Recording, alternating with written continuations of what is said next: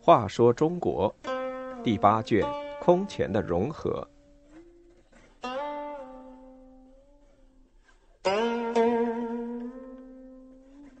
五十，谢道韫咏雪。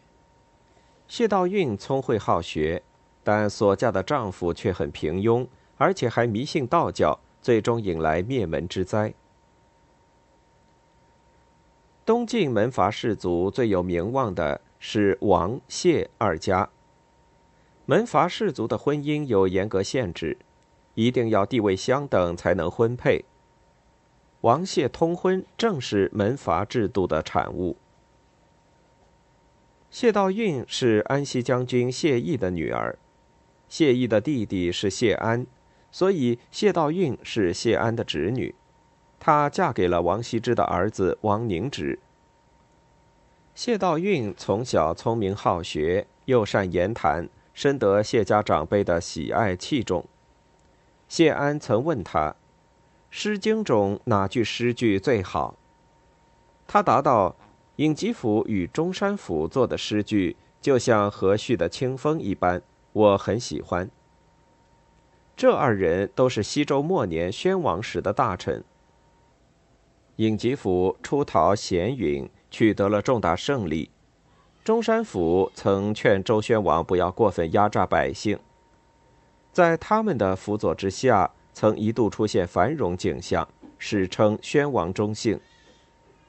谢道韫称颂这二人的诗，就是希望东晋也能出现这样有作为的大臣。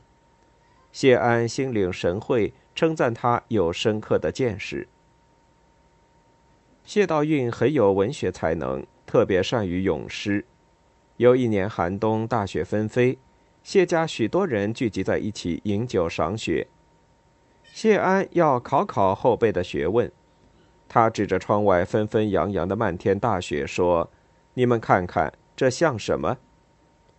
谢安的侄子谢朗咏诗道：“撒盐空中差可拟。”意思是说和空中撒盐差不多。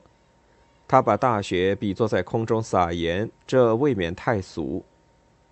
谢朗是谢巨的儿子，善于弹弦，对佛经也有兴趣，但文学修养却不怎么样。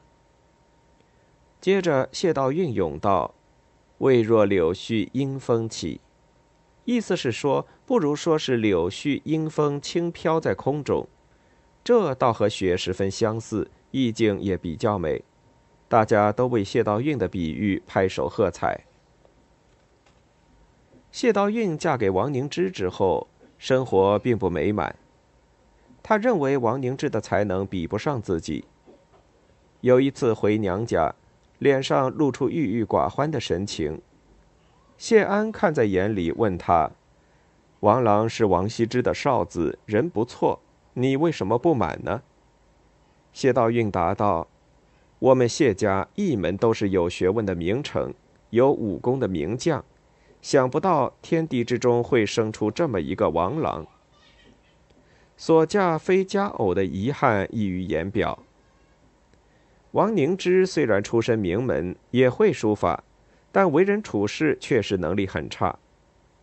他特别信奉五斗米道，整天做道士、读道书，热衷于道教活动。在他任会稽内史期间，正逢孙恩起义，孙恩向会稽进攻，僚属们请王凝之做好准备，王凝之竟认为可以求之于道，妄想用五斗米道来抗衡武装起义。有一次，王凝之的弟弟王献之与宾客辩论玄学问题，理屈词穷，败下阵来。谢道韫差婢女对王献之说。我来帮你解围。当时女子对不熟悉的男子不能对面坐着谈话，于是用青布拉起布帐。谢道韫坐在幕后，继续王献之刚才的话题与宾客辩论，终于把客人说得哑口无言。王凝之迷信五斗米道，对孙恩起义不设防，最后和几个儿子都被孙恩所杀。谢道韫虽是文弱女子，但性格刚强。她强忍着悲痛，与婢女一起提刀出门，与孙恩徒众搏斗，手刃数人，最后寡不敌众，被俘虏。孙恩徒众要杀他年幼的外孙刘涛，谢道韫说：“我家姓王，他姓刘，与王门无关，请不要杀他。要杀，请先杀我。”孙恩很敬重他的为人，便没有杀刘涛。后来，他一人居住会稽，太守刘柳慕名请求与他讨论文学，谢道韫也不拒绝，就坐在帐中与刘柳一起讨论。讲到家中不幸，谢道韫不禁慷慨流泪。柳柳回家后感叹道：“这样的女子实不多见，令人佩服。”